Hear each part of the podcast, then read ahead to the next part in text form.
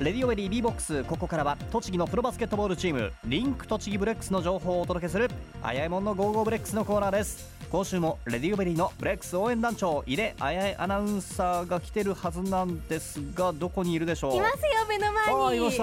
よろしくお願いします。よろしくお願いします。はい今日は先週お迎えしたブレッキーと同じくらいチームメイトからからかわれているこの方をお迎えしました。爽やかビッグマンこと背番号34番センターの伊藤俊亮選手ですよろしくお願いしよろしますくお願いします。お願いします。いやーよかった。先週ね、本当にブレッキーが来てくれてたんですけど彼一言も喋んなかったんですよ。そうですよね。でうちラジオなんですよ。喋ってもらえないと本当困るんですよ。放送事故ですからね。小さい声でバーバーバーバーと言ってたんですけどもね。一生懸命下出さんが通訳をしてくれてましてしたねくれました、えーはい。今日来てくれたのが34番センター、はい。身長204センチ日本代表経験でもある、えー伊藤選手、はい。なんかからかわれてるって今紹介されてましたが。どうなんですかね。まあうん井出さんにはからかわれてますけど。いやいやいやすいませんうちの井出が本当にご迷惑をおかけしちゃっていやいやいやいやすいません本当に本当自分が悪いんです。と今持ってるバスケットボールもですね、はい。はい。イートンが持つともう豆粒に見えるくらい。豆ではないですよね。豆ではないですね それくらいこう大きいからチームメイトからはいつもねからかわれていて私それを見てかわいそうだなイートンってこう思っているんですけど、ね、かわいそうっていうのもちょっとどうかと思うんですけど。いろいろとなんか誤解が誤解を生んでという形になってますがね、まあ、プレーの方は本当に毎回素晴らしいものを見せてくれています。ありがとうございます。ではですね今日はそんなイートンを迎えていろいろとお話を伺っていきますはい。では先日の2連戦を振り返りましょうブレックスは先週の金曜土曜と神奈川県で東芝ブレイブサンダースと対戦しました。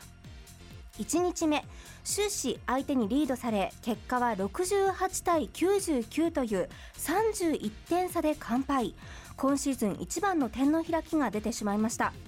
さらに相手に取られた99点もブレックスとしては今シーズンの最多失点となってしまいましたが伊藤選手振り返っていかがですか、そうですね。新しくヘッドコーチが変わった中で。うんあの選手みんな集中してやってたんですけどやっぱりちょっと混乱したところも少し出ちゃったんではいまあ本当に点差も開いちゃったんでやっぱプロチームとしてこういうことはあっちゃいけないなっていうことで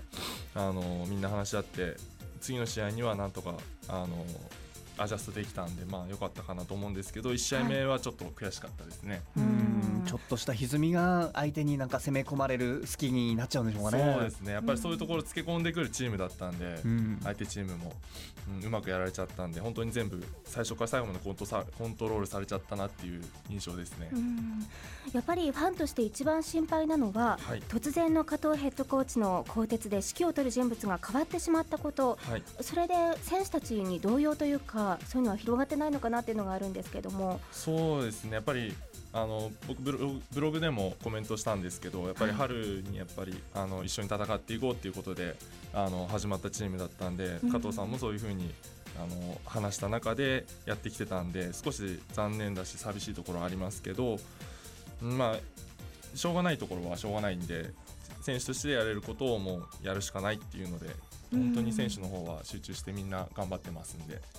大丈夫です。もう一つあの気になってるのが、はい。あのアソシエイトヘッドコーチのトーマスさんははい。どんな感じですかと聞いてみたいんですが。そうですね、まあオフコートではすごくあのいいお父さんみたいな感じですけどうん本当にバスケットには厳しい方で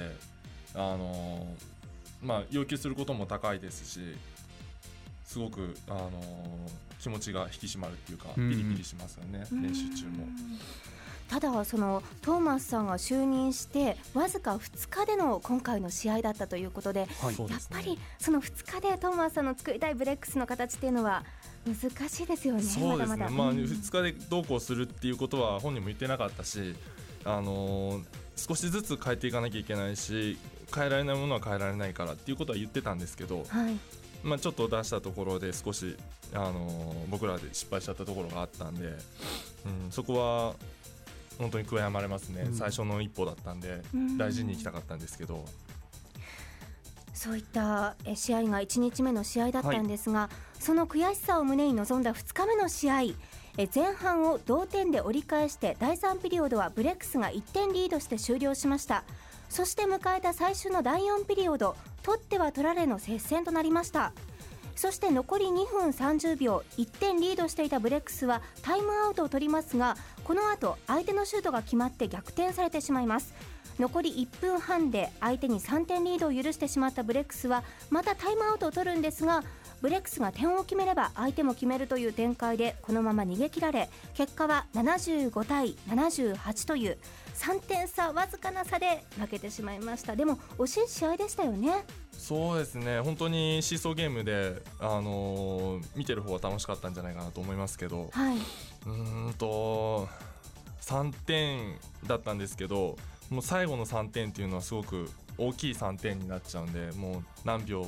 何秒っていうところでは3点って少し大きいんですよね。うんそのもう一つ前の段階で、あのー戦えたはずだったんでそこが少し悔やまれますね。うんというとその後半2分30秒で2回タイムアウトを取りましたけども、はいこの時はブレックスからはどんな指示が出てそれで選手たちは戦っていこうとしていたわけなんですかね？そうですねもう相手の今日ミーティングでもあったんですけど、はい。あのー少しやりたいこともあったんだけどこの状態でやっても混乱するからということでコーチも少しあの我慢したところがあったんで、うんうん。まあ、そこが少し出ちゃったかなって、まあ、ディフェンスのちょっと少し変えてみたりだとかっていうこともできたんですけど、うんまあ、混乱しないように大事にいったところで、あのーこっちから仕掛けられなかったっていうところが、あのーまあ、敗因として挙げられるかなとは思うんで、うん。まあ、これがもう1回来るっていうことはないと思うんで、あのもう1試合東芝戦あるんでうん。そこでリベンジをそうですよなんですねね試合後にトーマスさんもですね最後の局面で戦える強いチームをこれから作っていきたいというふうに話していましたただ試合2日間の試合を見てみますと1日目が31点差で負けまして2日目は負けてしまったものの3点差だったんですよね。そして流れを見ても内容も1日目と2日目とだいぶ違いましたよね、そうですね。もう開幕の2戦から数えてもあの向こうにコントロールされてる時間が長かったし開幕も少し点差が空いてた感じだったんでうん。3試合計向こうのコントロール下でバスケットをさせられてたっていう感じだったんではい。それを一つあの4試合目にしてですけど2日目はあのこっちのリズムの時間もあったしすごくいい形でやってたんで次はもっといい試合になると思うんですよね。うん。はいそうですね。あの点数を見てみても1日目は相手に99点取られていたんですが、はい。2日目は78点ということでこんなに抑えられたのは2日目やっぱりディフェンスをし修正できたっていうのもきちんと結果として現れているかなと思います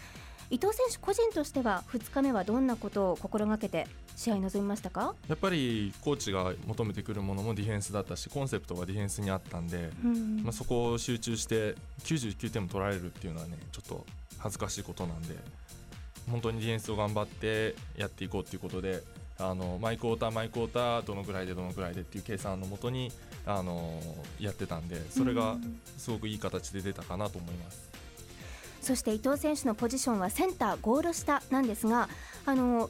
リバウンドの数を見てみますと相手のリバウンドの総数2日目は1日目に比べて10本程度相手のリバウンドの総数が減っているんですね。これはやっぱりゴール下できちんと伊藤選手が相手にボールを渡さないために働いていた結果じゃないかなと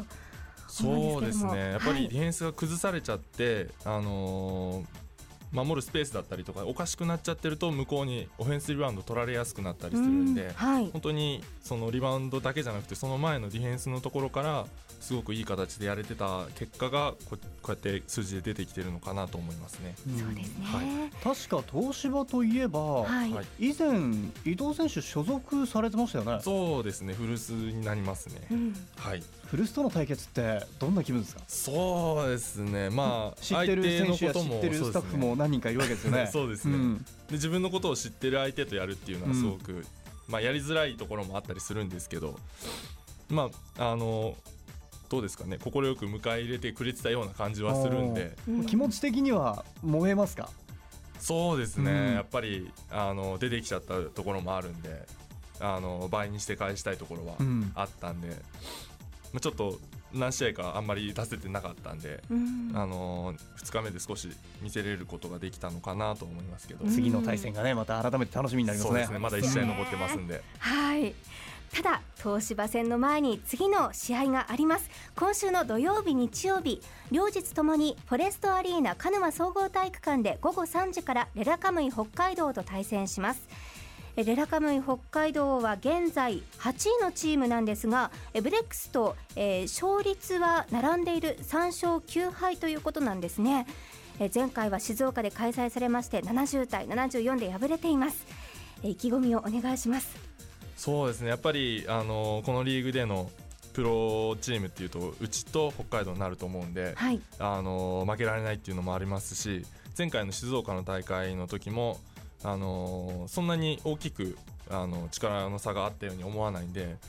うん、ぜひ勝ちたいと思いますね。そうですね、はい、ホームですからねそうですね。もうやっぱり強いブレックスを見せてほしいですねありがとうございます。うん頑張ります。そしてファンもホームですから もう精一杯応援したいところですよね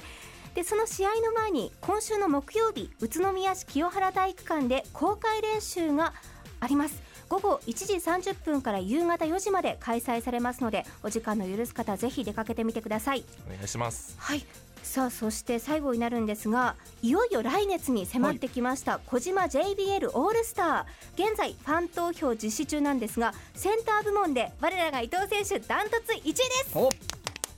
ありがとうございます。さすが。どうですか気持ちは？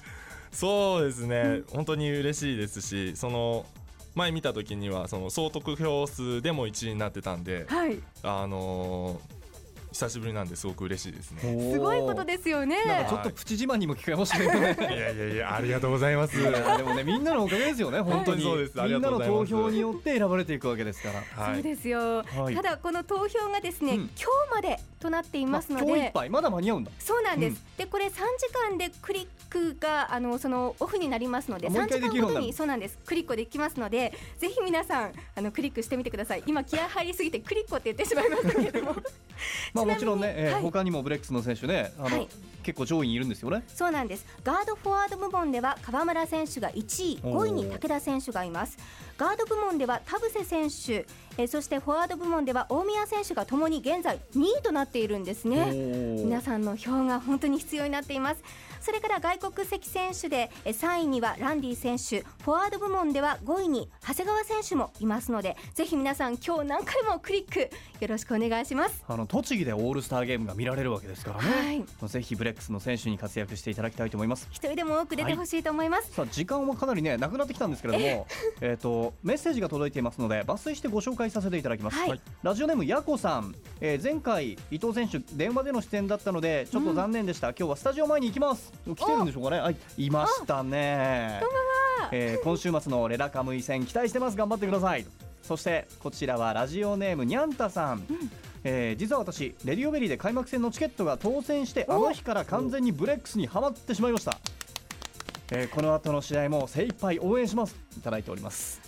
嬉しいです。今日もたくさんの方がスタジオの前に寒い中来てくれています。ありがとうございます。ではですね伊藤選手最後に一言皆さんにメッセージをお願いします。えー今週末、あのー北海道との試合がありますんで応援よろしくお願いしますっていうのと今回はあのモチベーションデーだったと思うんですけど選手があのモチベーションの上がる曲をピックアップしてそれが会場で流れるようなシステムになってると思うんでその辺も楽しんでいただけたらなと思います。よろしくお願いします。ぜひ皆さん音にも注目してみてください。え今日は背番号34番の伊藤俊亮選手をお迎えしました。どうもありがとうございました。ありがとうございました。ありがとうございました。あやえもんのゴーゴーブレックスのコーナーでした